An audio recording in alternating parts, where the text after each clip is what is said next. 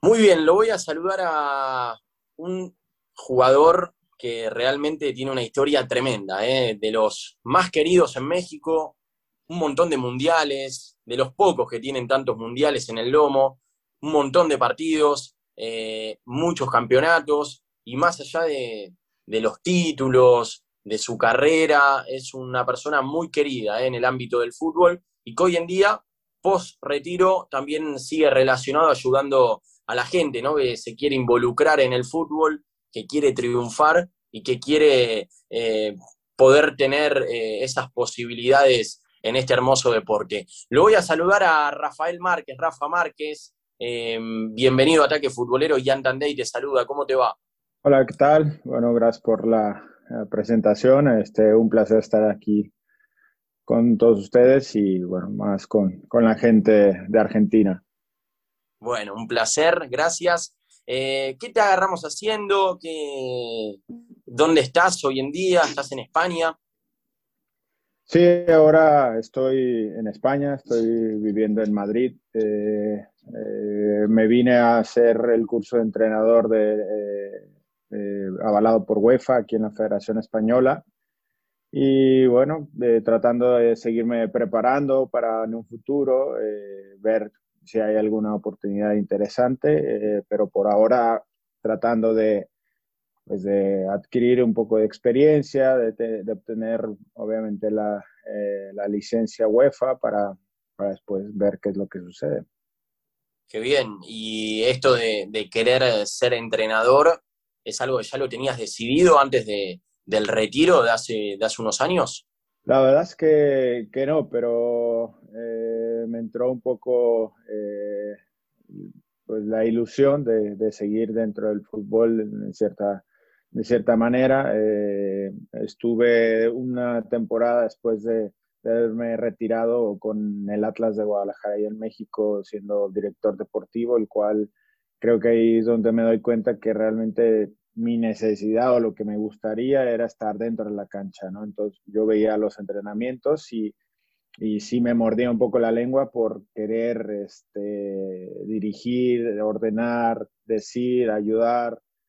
Y es cuando me, cuando me entra la, la inquietud de, de, hacer este curso y, pues bueno, la verdad es que sí me está gustando mucho, este, me interesa mucho esta, esta parte, ya bien en alguna ocasión también algún entrenador me decía que tenía eh, pues este perfil también para poder ser entrenador algún día, así que, que bueno, pues eh, estoy tratando de, de, de, empezar de cero y, y, tomar mucha experiencia. ¿Y ya tenés definido tu cuerpo técnico, quiénes te acompañarán?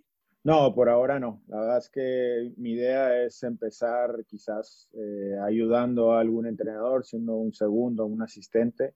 Okay. Quiero quizás empezar de cero. Hoy, por ejemplo, estoy entrenando a un equipo de cadete que son chicos de 15 y 16 años en un club bastante modesto como es el Alcalá de Henares y que, bueno, ahí estoy haciendo, digamos, como un poco mis prácticas, eh, estoy este, tratando de, pues, de, encontrar mi idea de juego, mi metodología, este, en qué se basará eh, todo esto y, y, bueno, son mis principios y, y, poco a poco iré tratando de tomar, como te digo, la suficiente experiencia para, para después, si sale alguna oportunidad importante, pues eh, tomar ese reto.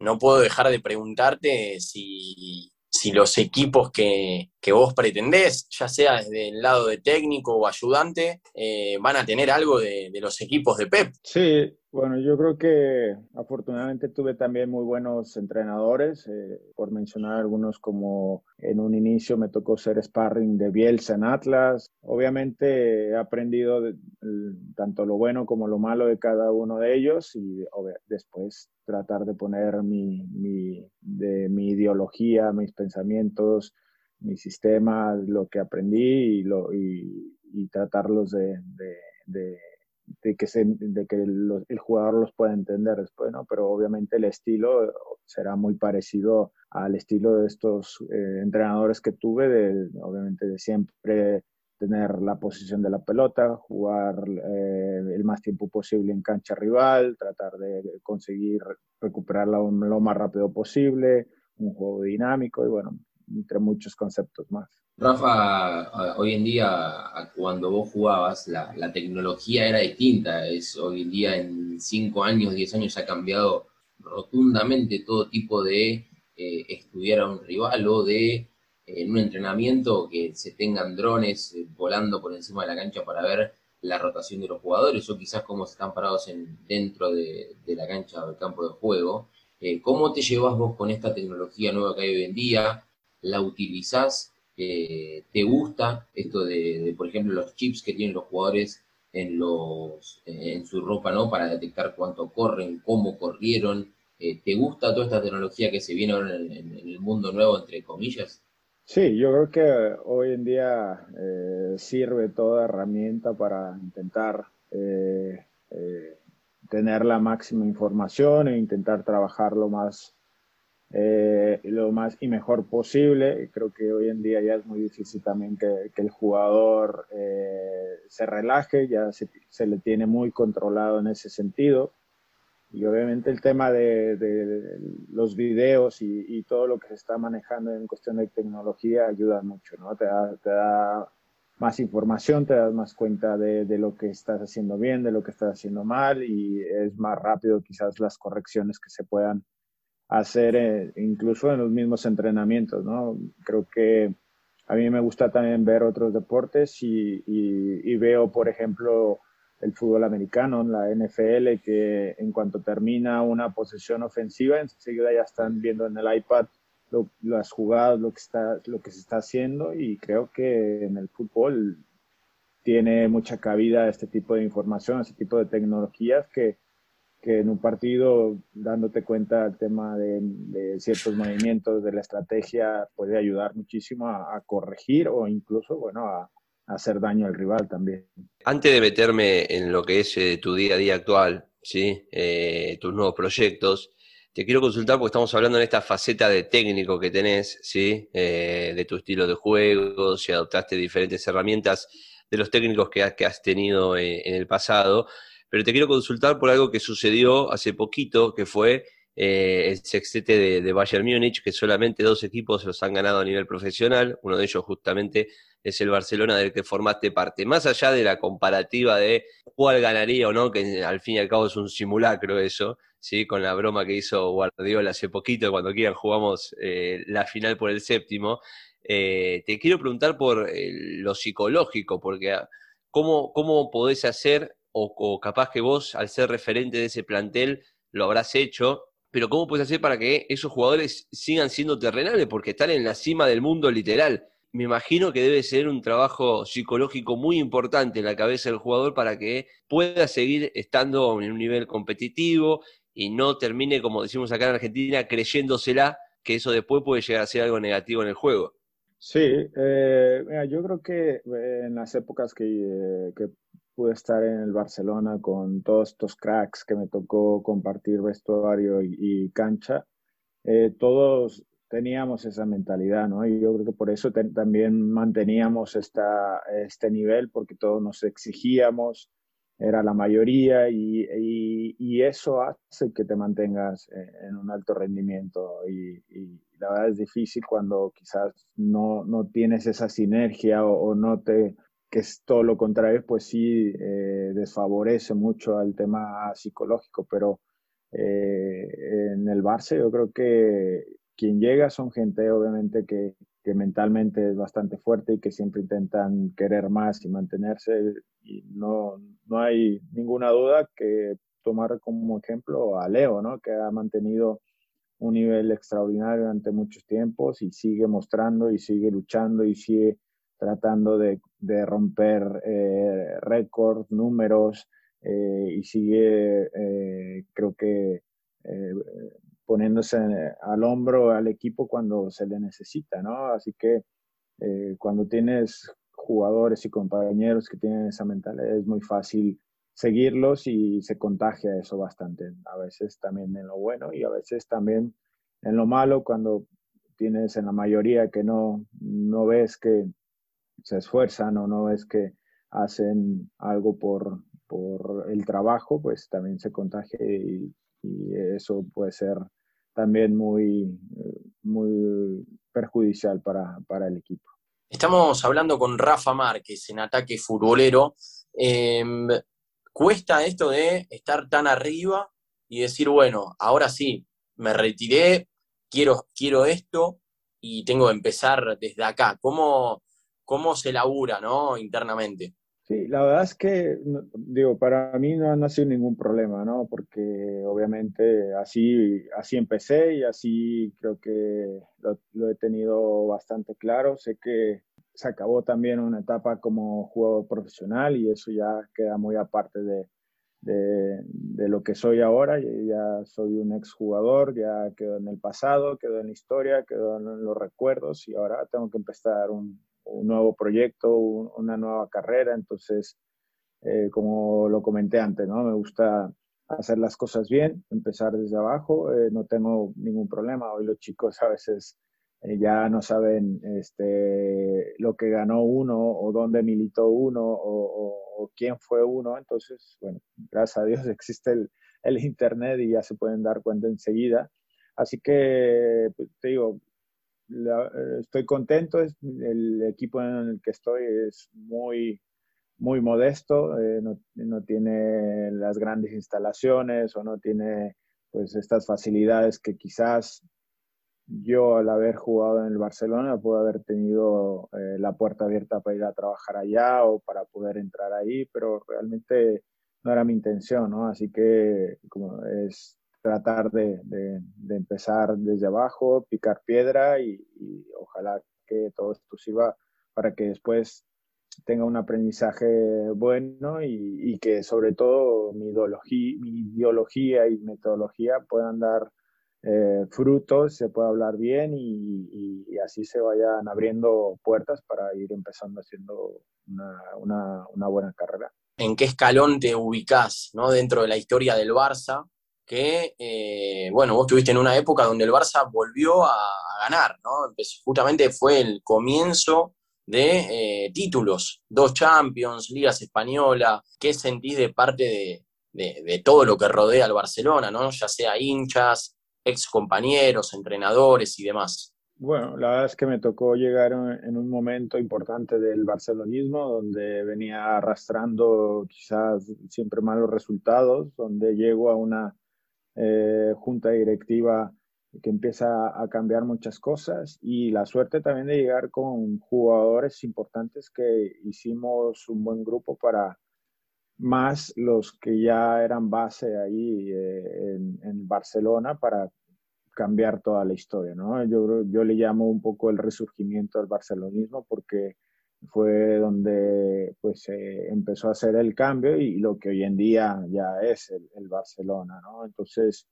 eh, sí me siento parte de eso, creo que llegué en un momento importante y justo y que también pude participar durante mucho tiempo siendo eh, titular eh, durante muchos años y que pudimos ganar cosas importantes también. Así que eso ha transformado en el cariño y en el respeto que hoy en día quizás la gente del Barcelona me tiene a mí, que me lo hace saber de vez en cuando cuando por ahí sale alguna nota y, pues eso, la verdad es, es lindo porque pues se valoró el, trabajo y el esfuerzo que hice en aquel momento para, para eh, representar esa institución y sus colores. Rafa, si tenés, para jugar un poco, si tenés que hacer un 11, ¿no? Un 11 del Barça, entre los compañeros que, tuviste, mismo si querés meter alguno eh, de la actualidad o alguno con el que no hayas compartido cancha, ¿cómo lo armás? Desde el arquero hasta el delantero. es difícil, ¿no? Porque he jugado con, tantas figuras, tantos cracks, que saldrían tres, cuatro equipos de, con, todos los que jugué, ¿no? Eh, la verdad es que he tenido grandes compañeros y grandes amigos que hoy en día todavía seguimos en contacto, entonces a veces es difícil, ¿no? Porque igual puedo mencionar 11 y, dejo fuera alguno y por ahí hay resentimiento, entonces prefiero decir que he jugado con grandes jugadores, muchos, y que podría ser tres, cuatro equipos fácilmente. Eh, tanto que se habló este año, este 20, el 2020 que, que, se, que, se, nos fue, gracias a Dios, ¿no? Por la pandemia, de todo lo, malo que ha dejado.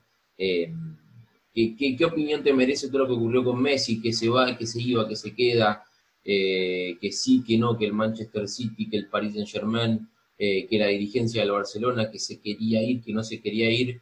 vos que lo tuviste a él como, como compañero, y que lo sentiste, ¿sí? desde, desde un Messi chiquito a lo que es hoy en día, hoy en día es uno de los jugadores más importantes en la historia del, del Fútbol Club Barcelona, eh, pero ¿qué, ¿qué, sentías al ver todo esto? Que, que se iba, que se quedaba, eh, que pasaba esto, que pasaba el otro, que no había nada claro con Messi. Sí, obviamente fue una gran noticia lo que se vivió en, ese entonces, de que Messi obviamente quería dejar al Barcelona, pero yo creo que era un poco ya de, la mala gestión que se estaba haciendo en, el equipo, en la institución y que no se sentía como Leo estando ahí. Obviamente también los resultados deportivos no ayudaron a, que quizás se sintiera como Leo y también eh, por, como tú dices, por lo grande que ya se ha hecho, lo importante que es para el equipo eh, obviamente todas las críticas casi siempre recaían en él, ¿no? Así que quizás no se sintió tampoco respaldado por la institución en algunos momentos. Eh, y pues bueno, es, la verdad es que es también muy normal sentirse así y que y, cuando quizás hemos visto a Leo que casi todos los años ha dado lo mejor de él, esforzándose y como te digo, tratando de, eh, de, hacer la diferencia en, todos los años y, pues bueno, la verdad es que uno viéndolo como, como, ser humano, como compañero que lo vimos en ese momento, en ciertos momentos y como lo conocemos un poco más, era, eh, podría ser normal, ¿no? Eh, sí dolía bastante el que pudiera dejar al Barcelona y, y, pues sigue habiendo esta incertidumbre de si se va o se queda. Eh, pero por, por, ahora pues hay que seguirlo disfrutando. Eh, creo que Leo sigue demostrando que, que todavía puede dar eh, mucho más y que nos sigue sorprendiendo ¿no? con, con las actuaciones que, que, ha realizado en los últimos partidos. Si bien recién decías que no se sabe si es una incertidumbre, si, si va a ir, si se va a quedar, ¿te gustaría verlo? Digo, gustaría desde, el, desde el lugar del espectador, digamos, verlo en otra liga, como por ejemplo en la Premier League, que hoy en día es la, mejor liga del mundo, eh, o quizás me decís en la liga italiana, que es otro tipo de fútbol, eh, o quizás en otra liga, capaz en la MLS, vos has jugado en la MLS, en, una MLS que recién arrancaba, ¿no? con su crecimiento futbolístico a la que es hoy en día, eh, pero ¿te gustaría que, que, que vaya a otra liga o crees que el Barcelona y la Liga Española es su casa eh, y, allí se tiene que retirar del fútbol cuando él decide, obviamente, ¿no?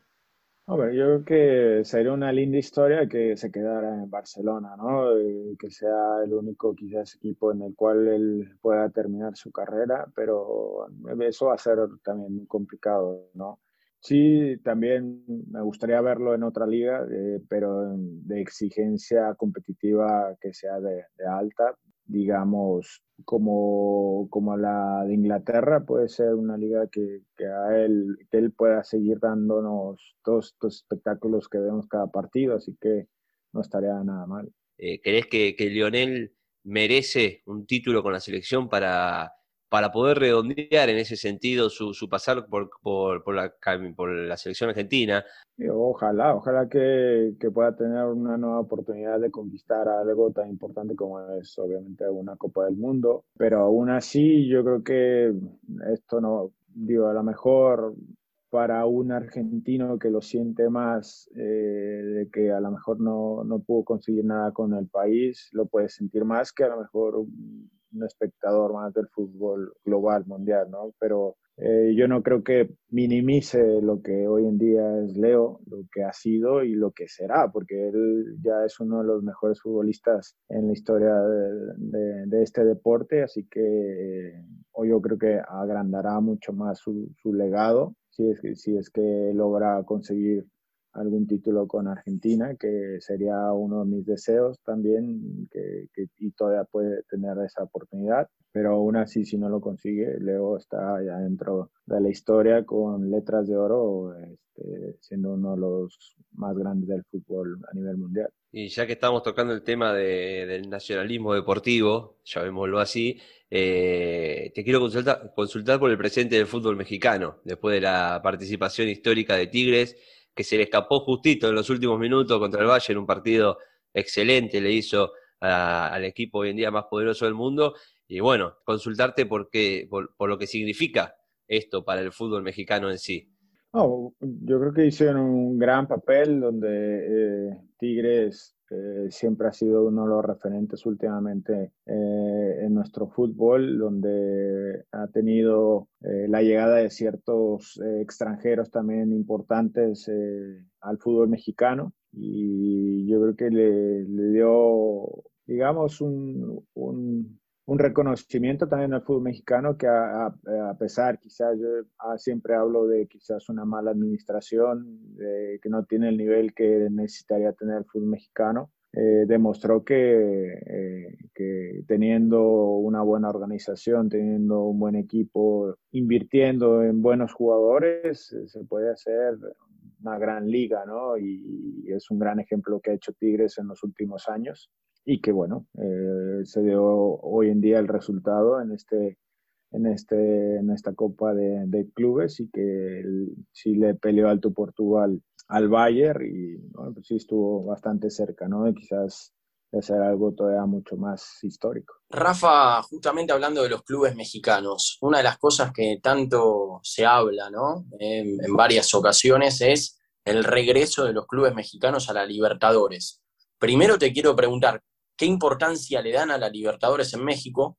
Y segundo, si eh, te gustaría que, vuelvan a competir en, uno de los torneos más apasionantes del mundo, por lo menos eh, en Sudamérica, ¿no? Sí, bueno, obviamente que para nosotros la Libertadores es casi como jugar la Champions en Europa, ¿no? Eh, lamentablemente, pues ya hace algunos años que se dejó de participar y es un nivel increíble, es un nivel de, exigencia también diferente, donde se disfrutaba el, poder ir a jugar a Sudamérica con estos grandes equipos de estos distintos países. Así que, que ojalá que, que, pueda volver para que para, para México, para el nivel en el que queremos eh, estar, ayuda bastante el que se juegue este tipo de, de, torneos ¿no? tan importantes, así que esperemos que algún día se pueda volver a, a regresar. Tuve la, la, oportunidad yo de jugar también en Libertadores y es muy distinto, es muy agradable, es, es este otro nivel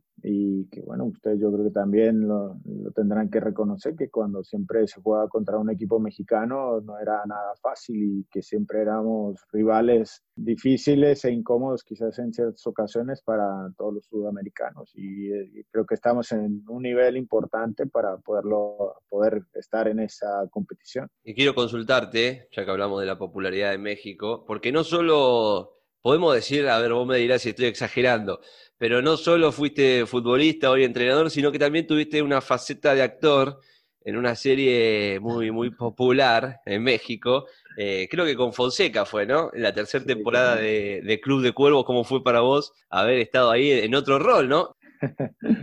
Sí, bueno, también ya el haber, por haber estado en Barcelona y eso, obviamente eh, los contratos publicitarios al final te hacían hacer bastantes comerciales, entonces ya el tema de la actuación poco a poco ya lo medio lo ibas aprendiendo, entonces se dio la oportunidad de que me invitaran a hacer un cameo ahí en esta serie tan famosa, que también hablaba una parte de lo que exigíamos también un poco en México, ¿no? Un sindicato, una asociación de futbolistas, entonces yo era pro de, de, de, hacer todo esto, entonces me fascinó que hayan pensado también en, hablar de ese tema en una serie tan importante y, este, y sí, la verdad es que me gustó, eh, fue una experiencia distinta quizás al haber hecho todos los comerciales eh, anteriores y que el poder también participar con, con actores de esa serie fue, fue algo extraordinario y que, y que bueno, pues me la pasé bastante bien en el rodaje. Antes mencionabas tu paso por, por Mónaco, lo tuviste a, lo que es hoy en día el campeón del mundo de, de Champs con, la selección francesa. Lo tuviste como compañero, entre otros. La verdad que te digo que viendo y, e investigando la, la inmensidad y primero de, compañeros que has tenido y después de, lo que son hoy en día para el fútbol. Eh, se me vienen un montón de nombres a la cabeza rápidamente, pero lo tuviste a, a Marcelo Gallardo como compañero allí en Mónaco. Eh, y bueno, obviamente quiero, quiero preguntarte si, si, primero si seguís a este, a este River de Marcelo Gallardo, que van seis años ya eh, y ha ganado infinidad de títulos.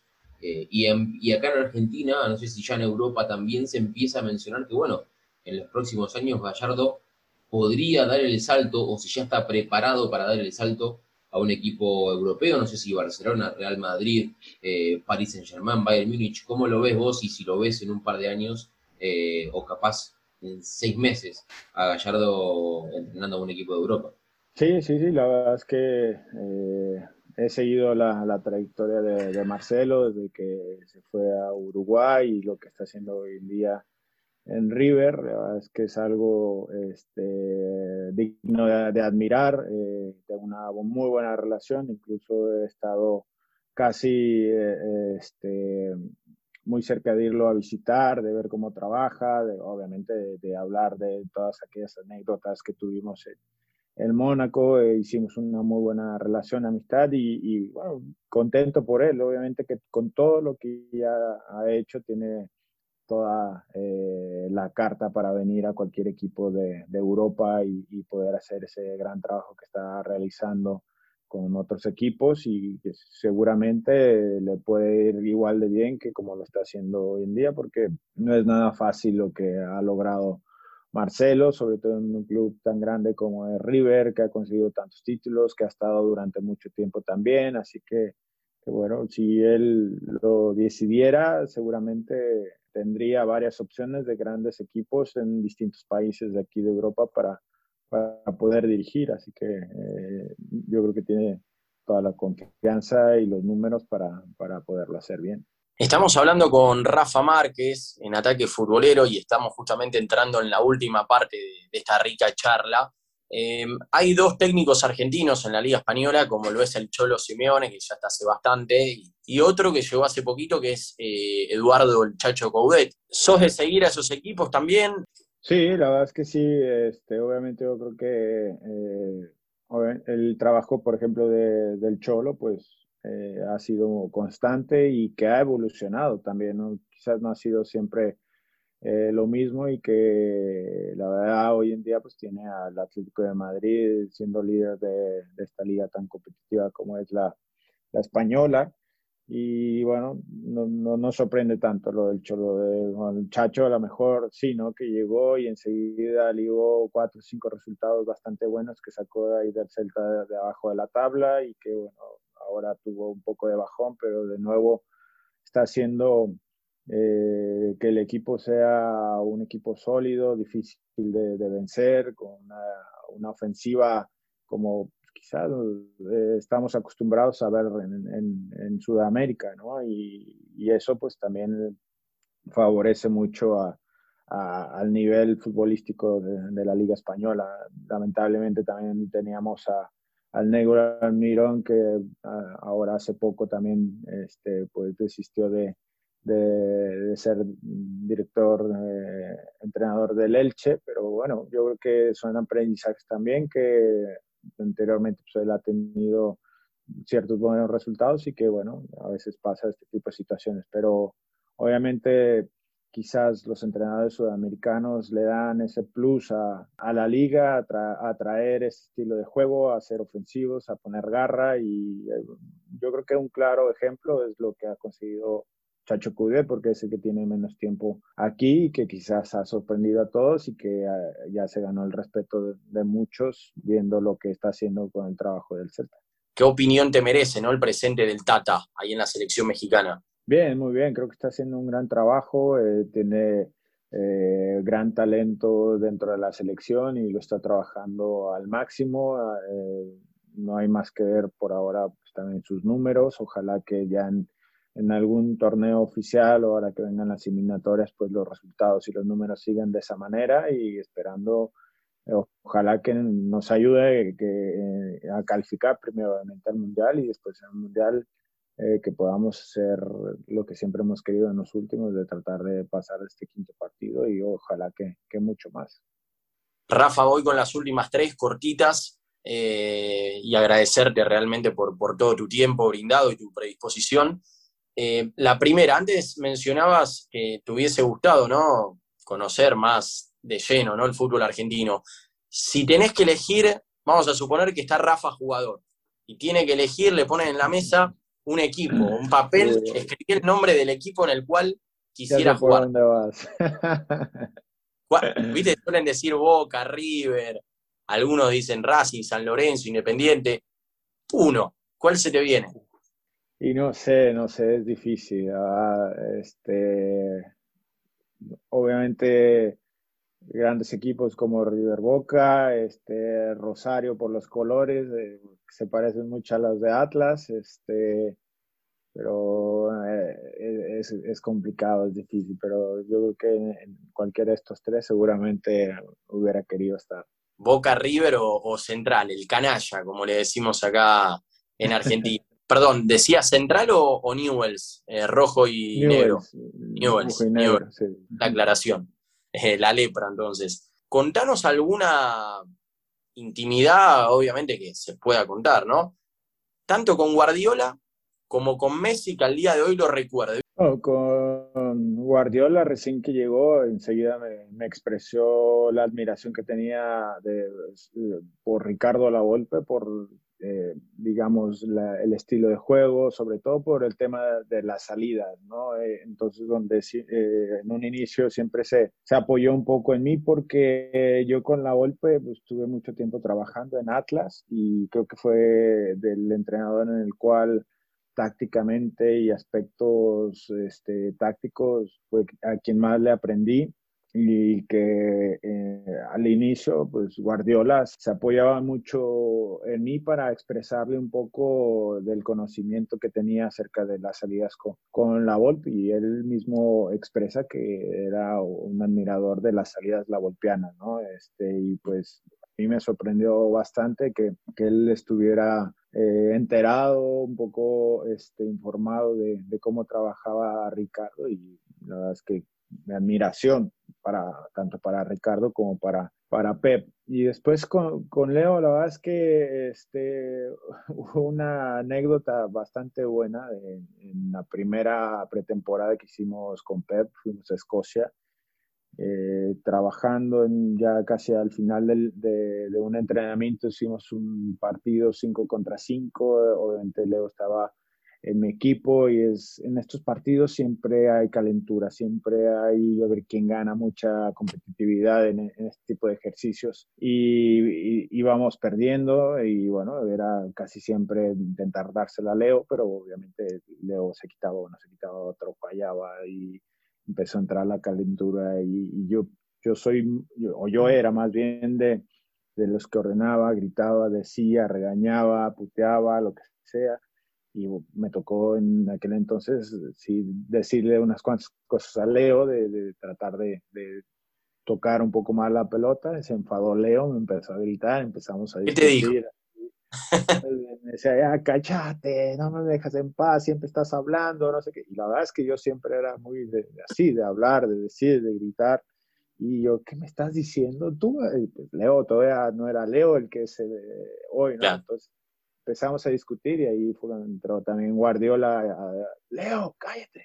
No, pero es que no se calla, que te calles. que, que, lo cayó, pero ah, es una anécdota que, que tengo que, que, me hace recordar de que, bueno, Leo es muy callado, pero en cuanto este, lo empieza a apretar, pues saca eh, la, la, la, personalidad que hasta hoy ha hecho que sea tan grande Leo, que es la, de competir, de ser el mejor, de tratar de mantener ese nivel y, pues bueno, yo creo que por eso también lo admiro tanto a, Leo, no tanto por lo que ha mostrado, sino por ese, esa mentalidad, ese carácter y esa personalidad que, que muchos a veces no nos damos cuenta que no lo ven porque no han convivido con él, pero lo, lo que los, lo conocemos bien, sabemos de, de, lo que hablamos. ¿Hubo alguna puteadita eh, de esas de, las que las que tiran acá en Argentina o, solamente fueron gritos? siempre hay de esas, ¿eh? y no, no, no fue la única.